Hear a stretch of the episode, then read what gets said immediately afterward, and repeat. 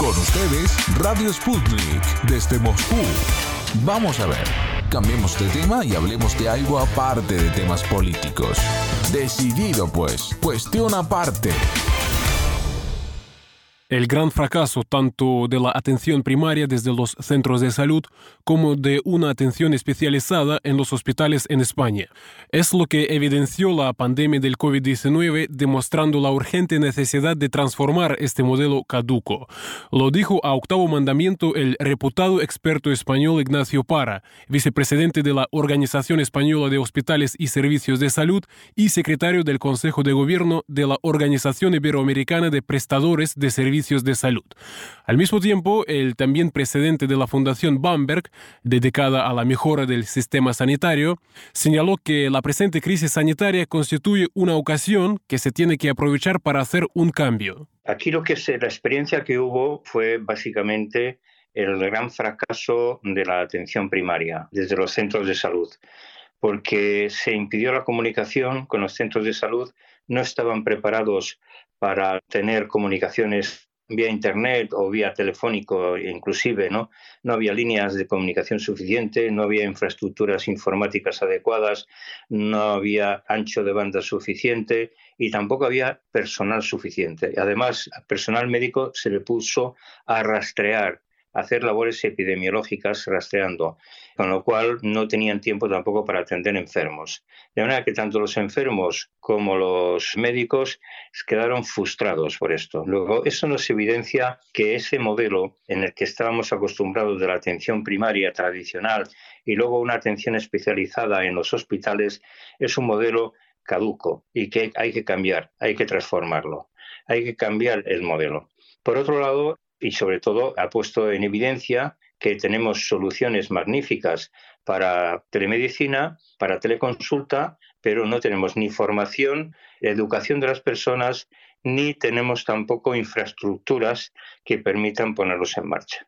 El otro tema importante es en los propios hospitales. Los propios hospitales han tenido una experiencia y esa experiencia ha significado que se puede trabajar en equipo, que los médicos estaban acostumbrados a trabajar en silos, de manera que neumología era una cosa y cada una de las cardiología otra, intensivos otra, etcétera, etcétera. De manera que todo eso hay que cambiarlo, porque además la nueva medicina es una medicina transversal que trasciende todo ello, porque estamos ahora ante una medicina que trabaja sobre el origen de las enfermedades, que es, eh, las enfermedades se producen a nivel celular y en un entorno molecular. Es decir, el, todo el desarrollo de la medicina molecular y todo el desarrollo de las ciencias sómicas como la genética, la genómica, la proteómica, la metabolómica, etcétera, son las ciencias que están desarrollando las nuevas terapias y que son terapias, afortunadamente, muchas de ellas curativas y no solamente paliativas como estamos acostumbrados a la inmensa mayoría de las terapias, que lo que hacen es trabajar para paliar los efectos de la enfermedad en los diferentes órganos, pero no trabajar en el origen de la enfermedad para poderla curar. Finalmente, esto bueno, nos ha enseñado también que se puede trabajar en equipos multidisciplinares y que se puede coordinar muy bien. Es decir, la iniciativa de los propios médicos y el hacer frente a las circunstancias hace que se superen una organización encartonada y se superen muchos conceptos también rígidos y se pueda trabajar orientados hacia la solución de los problemas que van llegando.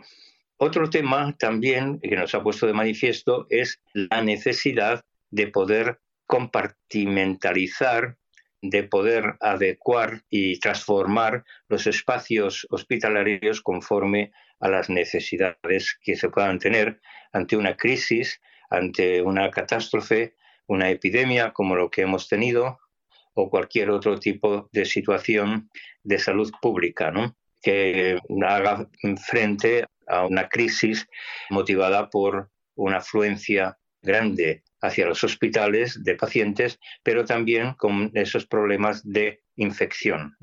Estamos ante un futuro en que las infecciones, no solamente víricas, sino también bacteriológicas, son muy previsibles y van a ser cada vez más duras.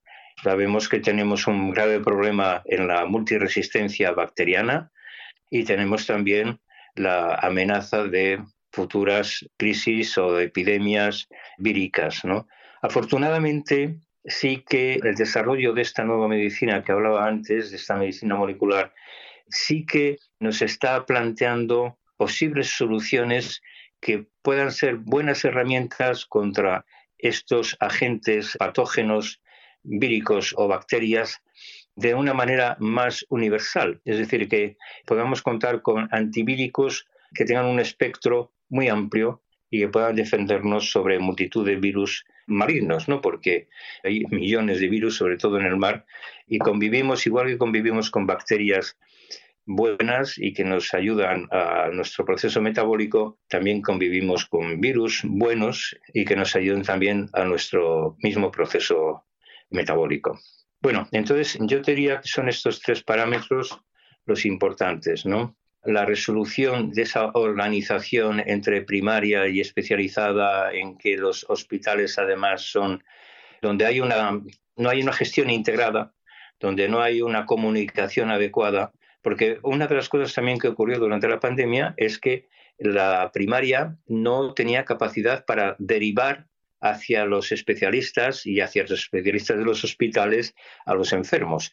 De manera que ocurrió que hubo listas de espera en consultas de hospitales, consultas de oncología, de cardiología, de traumatología, etcétera, que estaban vacías, porque por un lado los enfermos no llegaban a las urgencias de los hospitales porque les daba miedo y por otro lado tampoco venían derivados desde la asistencia primaria.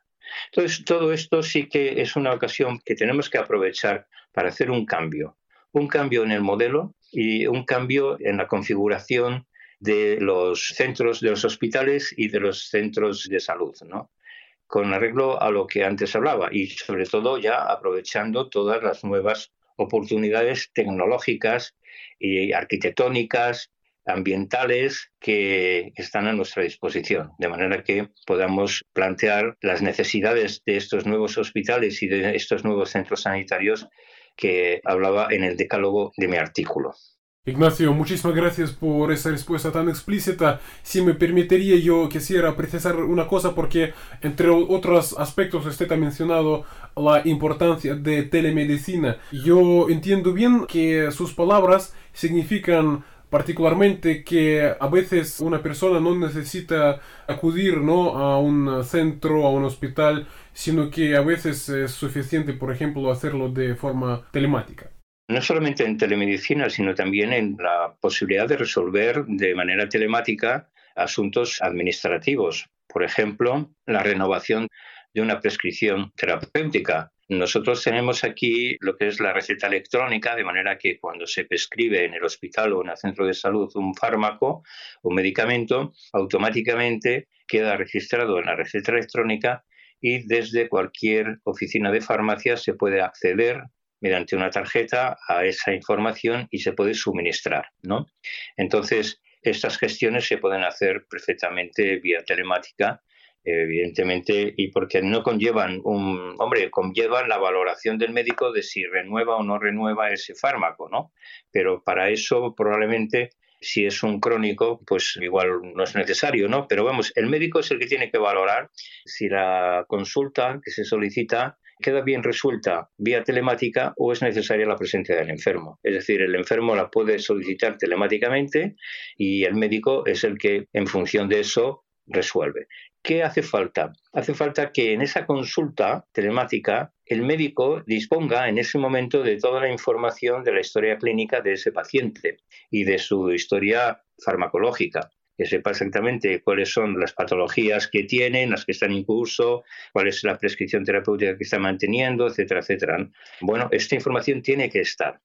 ¿Qué sería conveniente también? Pues sería conveniente que los enfermos, los pacientes, pudieran también aportar telemáticamente cierta información. Por ejemplo, un paciente que con diabetes 2 y el médico le ha prescrito que todos los días se tome el nivel de glucosa y lo apunte, ¿no? Pues este lo puede perfectamente apuntar en la página de su carpeta en el ordenador igual eso que otras muchas medidas, de manera que cuando el médico hace la consulta, la información ya está ahí, no hace falta, incluso la ha podido leer antes de recibir al enfermo, ¿no? telemáticamente, ¿no?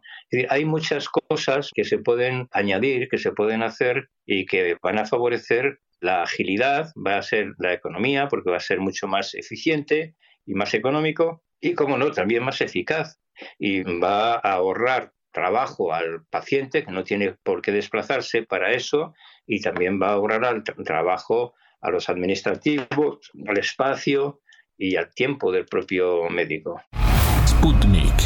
A cada momento, en cualquier parte del planeta, para traerte la información.